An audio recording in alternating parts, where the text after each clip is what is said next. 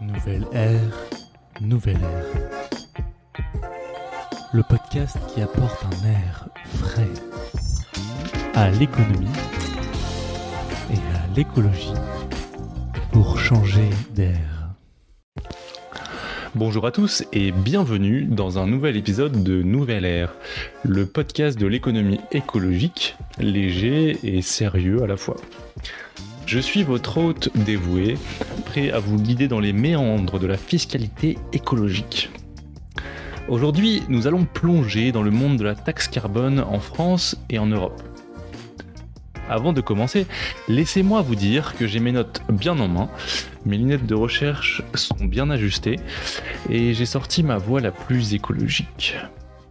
Alors, sans plus attendre, plongeons dans le sujet et découvrons comment la France et l'Europe jonglent avec la taxe carbone pour protéger notre chère planète. Qu'est-ce que la taxe carbone?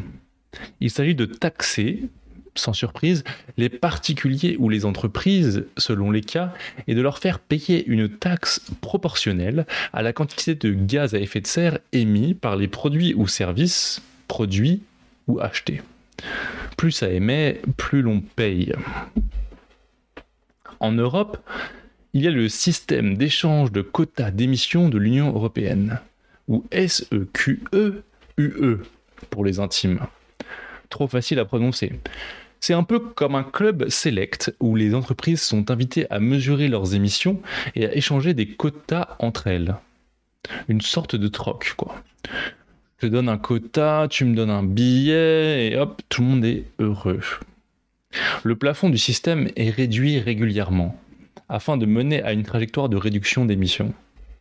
Cela laisse le temps aux entreprises de développer des produits et services moins polluants, des alternatives, une des faiblesses de ce système, c'est que des quotas carbone étaient distribués gratuitement aux entreprises et que le prix de la tonne de carbone était trop faible.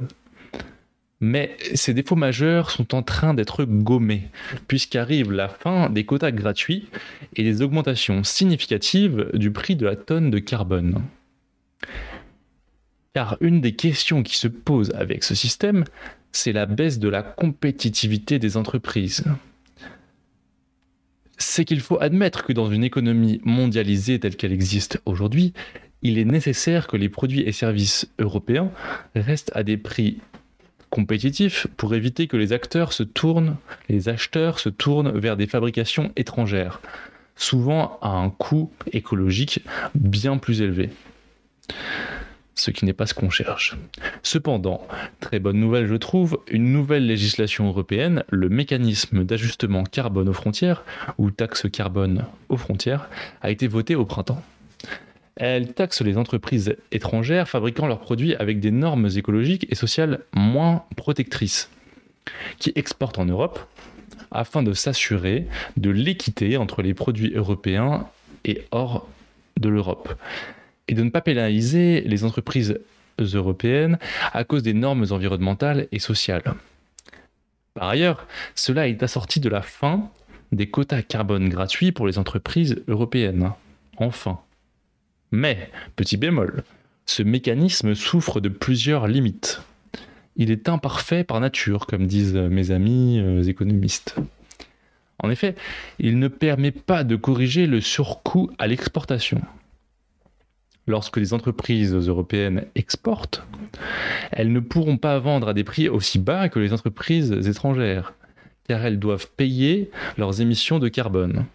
Donc, les entreprises européennes pourraient voir leurs exportations baisser, ce qui a plusieurs conséquences négatives. En premier lieu, une perte de chiffre d'affaires et donc des emplois menacés, une perte de capacité à investir et une perte de pouvoir de l'économie européenne. Deuxièmement, des produits européens trop chers qui ne se vendront plus aussi bien à l'étranger. Et ils seront remplacés par des produits étrangers moins respectueux de l'environnement. Enfin, ce mécanisme ne permettra de taxer à l'importation que les industries de matières premières, comme la sidérurgie, le ciment ou l'aluminium. Ainsi, les produits transformés ne seront pas taxés. Gros problème. Et ils pourront, ils pourront être importés de façon libre. Je trouve cela assez scandaleux et dommage que cela n'ait pas été inclus. Il semble que ce soit lié à l'Organisation mondiale du, commerce, dont l'UE veut respecter les règles alors qu'elles sont allègrement piétinées par d'autres pays comme les États-Unis, avec une loi comme l'Inflation Reduction Act promulguée par Joe Biden. Cela pourrait même pousser les industriels européens à importer des produits transformés plutôt que des matières premières depuis l'étranger. Conséquence, plutôt que de relocaliser la production de matières premières en Europe, cette loi pourrait délocaliser la production de produits transformés hors de l'Europe. L'inverse de l'effet recherché. On marche sur la tête. À l'heure où la relocalisation semble essentielle afin de réduire l'impact environnemental des productions, cela est très problématique. Comme on dit, le diable se cache dans les détails même si cela partait d'une bonne intention. Cette législation européenne sera testée dans les mois à venir et pourrait faire l'objet d'ajustements par la suite. Très bonne nouvelle néanmoins, l'augmentation des prix du carbone à la tonne et la fin des quotas gratuits devraient avoir des effets positifs sur l'environnement.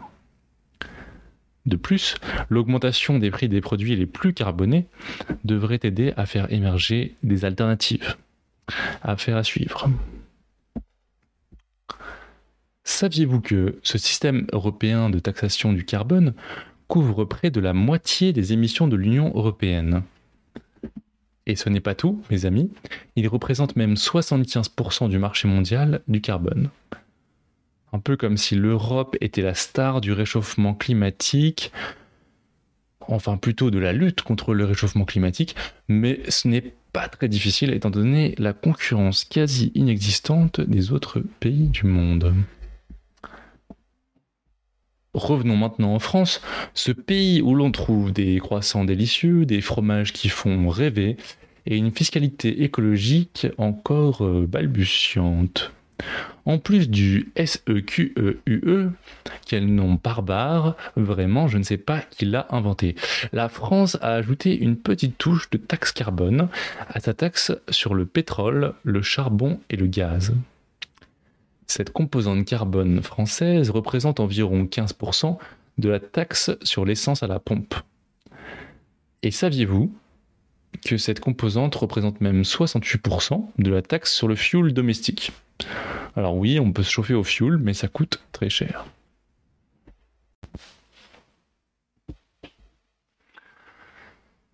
Mais une question majeure demeure encore dans mon esprit. Je me demande si la taxe carbone est réellement efficace pour réduire les émissions. Si la réponse à cette question est non, je peux arrêter l'épisode. Allez, merci d'avoir écouté et à très bientôt pour un nouvel épisode. Non, non, non. La bonne nouvelle, c'est qu'en effet, la taxe carbone est efficace. Selon une étude de l'OCDE, une augmentation de 10% des coûts énergétiques des entreprises entraîne une baisse de 9% de leur consommation. C'est d'une une efficacité incroyable. Entre 2014 et 2018, la taxe carbone a permis au secteur manufacturier français de réduire de 5% ses émissions en 5 ans. Je suis surpris et agréablement par ce chiffre qui donne de l'espoir. Même si le rythme de réduction est encore trop timide, je constate que cet outil fiscal est un levier efficace. Bonne nouvelle. Si la taxe avait été plus forte, l'on peut faire l'hypothèse que la baisse aurait été plus marquée également. Passons maintenant à une étude de cas fascinante. La Suède et son expérience avec la taxe carbone. Mais pourquoi les pays scandinaves, dont la Suède, sont-ils donc de bons élèves dans toutes les matières? Préparez-vous à découvrir comment nos amis suédois ont utilisé cette taxe pour stimuler leur transition écologique tout en douceur et en gardant le sourire. En 1991, la Suède a introduit sa taxe carbone avec une approche ingénieuse. Ils ont accompagné cette taxe d'une baisse de l'impôt sur le revenu. L'objectif était simple. Éviter une augmentation globale des impôts et obtenir ainsi le consentement et l'agrément de l'ensemble de la population. Car en Suède, la démocratie est sacrée et le consentement populaire essentiel. Ce qui est loin d'être le cas dans notre beau pays. Bref, depuis lors, chaque augmentation de la taxe carbone a été compensée par une baisse d'autres impôts. Ils ont adopté une stratégie où tout le monde est gagnant, sauf les gaz à effet de serre, évidemment. Mais ce n'est pas tout. Chaque augmentation de la taxe a également été accompagnée de subventions pour aider les particuliers et les entreprises dans leur transition écologique. Oui, allô? Oui, allô, c'est Maman Suède. Je voulais te dire que si tu veux isoler ta maison ou opter pour des transports plus verts, c'est moi qui paye. Oh merci Maman Suède, toujours là pour moi. Et devinez quoi Cette approche suédoise n'a pas souffert de contestation populaire. Le consentement à cette taxe n'a fait que croître au sein de la population suédoise. Et comment ont-ils fait? Eh bien, au-delà de la compensation de la hausse de la taxe par des réductions d'autres impôts, deux facteurs clés ont contribué à ce succès. Tout d'abord, le gouvernement a utilisé la pédagogie pour expliquer l'utilité de cette taxe carbone à la population avec une petite pointe d'humour suédois. Deuxièmement, la prise de conscience globale de la population sur les limites planétaires et le changement climatique a joué un rôle majeur. Je crois que les Suédois sont un peu plus conscients, lucides et courageux que nous. Bravo à eux et essayons d'en faire autant. Poursuivons donc notre voyage en Suède. Au fil des années, les entreprises suédoises n'ont pas été soumises à la taxe carbone de manière brutale. Initialement, elles payaient seulement 10% de ce que les particuliers payaient. Mais depuis 2018, le taux est devenu identique. Cela a été fait pour donner aux entreprises le temps de s'adapter et éviter de compromettre leur compétitivité. Ah, la fameuse compétitivité, éternelle excuse du conservatisme dont on parlait plus tôt. Revenons donc à nos élans suédois. Les entreprises déjà soumises au SEQE e européen, ce marché carbone dont nous avons parlé plus tôt, sont exemptées de la taxe suédoise pour éviter une double imposition et donc préserver leur compétitivité. Et maintenant, accrochez-vous, car les chiffres qui prouvent l'efficacité de cette taxe carbone suédoise vont vous scotcher les émissions de gaz à effet de serre ont diminué de 26% en Suède entre 1991 et 2019, tandis que le PIB a augmenté de 75%. Impossible n'est pas suédois. Certes, une partie de cette diminution est attribuée à d'autres mesures, telles que les taxes sur l'énergie, l'augmentation du prix du pétrole, le développement technologique, l'éducation et l'information sur le sujet, ainsi que des mesures pour réduire la pollution de l'air. Mais certaines victoires sont clairement liées à la taxe carbone. Par exemple, le chauffage au fioul a disparu, laissant place au chauffage urbain utilisant des biocarburants. Les émissions dans le secteur des transports ont diminué. Le parc automobile a été renouvelé et a subi un beau régime. Ils sont toujours les meilleurs partout, ces Suédois. On devrait les imiter plus. Sauf sur la gastronomie, où là, c'est la catastrophe. Petite revanche française. Voilà pour notre voyage en Suède et son aventure avec la taxe carbone. Je trouve que c'est une preuve solide que lorsque l'on mène une politique écologique intelligente, de belles choses peuvent être accomplies.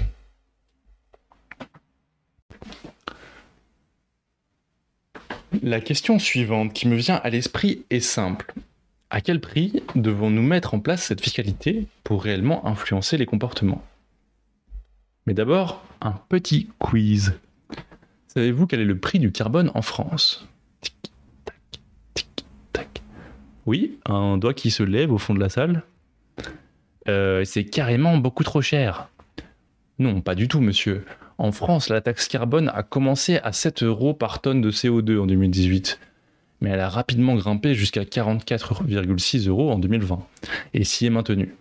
Mais ce montant n'est clairement pas suffisant pour atteindre les objectifs de rester sous les 2 degrés de réchauffement, étant donné la baisse récente limitée des émissions de gaz à effet de serre en France. Mais ce n'est pas fini. La loi de transition énergétique prévoit que cette taxe atteigne 100 euros par tonne d'ici 2030 Ce n'est que plus de deux fois le prix d'aujourd'hui, grand-chose en somme. Il est évident que des résistances importantes existent au sein de la société française sur ce sujet, notamment depuis la crise des Gilets jaunes. Cette idée d'un prix de 100 euros par tonne de CO2 en 2030 est également recommandée par le GIEC, le groupement d'experts intergouvernemental sur l'évolution du climat. Si même ces experts le soutiennent, je me dis qu'ils ne doivent pas avoir complètement tort. Cela signifie que nous devons repenser notre façon de consommer et de produire. Les produits et services à forte empreinte carbone risquent de devenir plus chers, tandis que les alternatives écologiques deviendront plus attractives. Bien sûr, il faudra du temps pour que ces changements de comportement se produisent. Passer d'une voiture diesel au vélo ne se fait pas du jour au lendemain. Il faut que les alternatives émergent, et cela doit être accompagné du développement d'infrastructures le permettant, ainsi que d'une réelle volonté politique. Mais avec les bonnes incitations économiques, nous pourrions changer nos habitudes plus rapidement que prévu. Maintenant, la grande question, est-ce que la taxe carbone va faire flamber les prix? En ce qui concerne les particuliers, certains biens et services à fort impact en gaz à effet de serre risquent de voir leur prix s'envoler l'énergie non renouvelable, les transports, l'alimentation notamment animale, ainsi que tous les produits à fortes émissions comme les voitures, l'électroménager, les produits électroniques, le streaming vidéo, etc. Tout cela pourrait devenir plus cher que la meilleure bouteille de champagne. Mais ne nous décourageons pas, mes chers auditeurs. Si certains prix grimpent en flèche, cela pourrait nous pousser à réfléchir à nos habitudes de consommation. On va peut-être enfin se dire est-ce que j'ai vraiment besoin d'aller faire mes courses en hélicoptère? Mais revenons à nos moutons carbonés. Les entreprises, elles aussi, pourraient être tentées de répercuter les coûts supplémentaires sur les consommateurs. Elles augmenteraient ainsi les prix pour compenser la taxe carbone. Mais ne vous inquiétez pas, il y a toujours de l'espoir avec les politiques de compensation on peut envisager des réductions d'impôts, des crédits d'impôts, ou même des programmes qui encouragent des comportements plus écologiques. Ces politiques peuvent atténuer, voire annuler l'impact des augmentations de prix sur les particuliers et permettre aux entreprises vertueuses de prospérer. Par exemple, il serait pertinent d'imaginer des bonus à l'achat de certains produits et services à faible impact, ou alors des réductions d'impôts et de taxes selon les revenus. Cela est essentiel pour des questions de justice sociale, afin de s'assurer de ne pas renforcer les inégalités et les fractures de la société, et d'éviter d'engendrer des révoltes populaires. Et enfin, la question épineuse. La taxe carbone peut-elle détruire des emplois? Les résultats d'une étude de l'OCDE à ce sujet sont plutôt intéressants.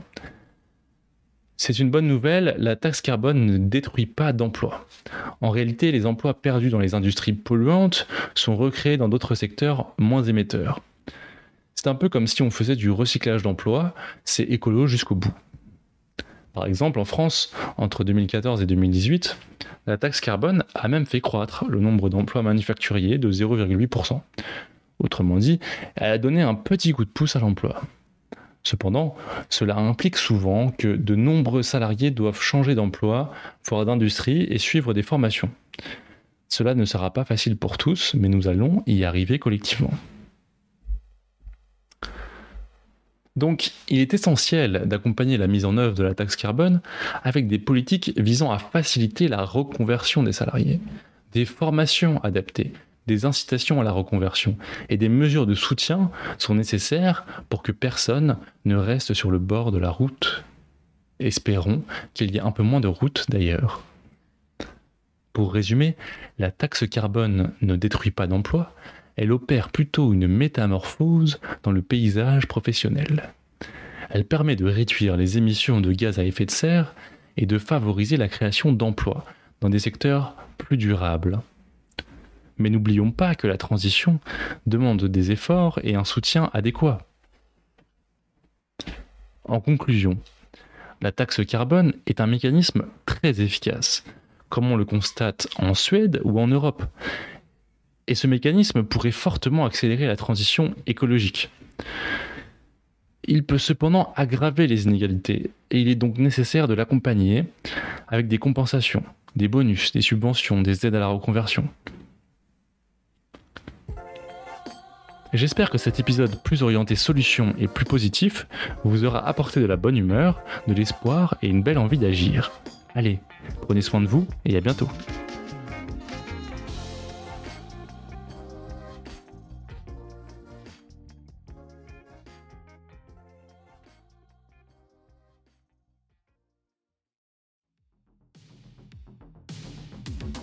Si tu veux soutenir ce podcast et lui donner de la visibilité, n'hésite pas à t'abonner et à noter 10 000 étoiles.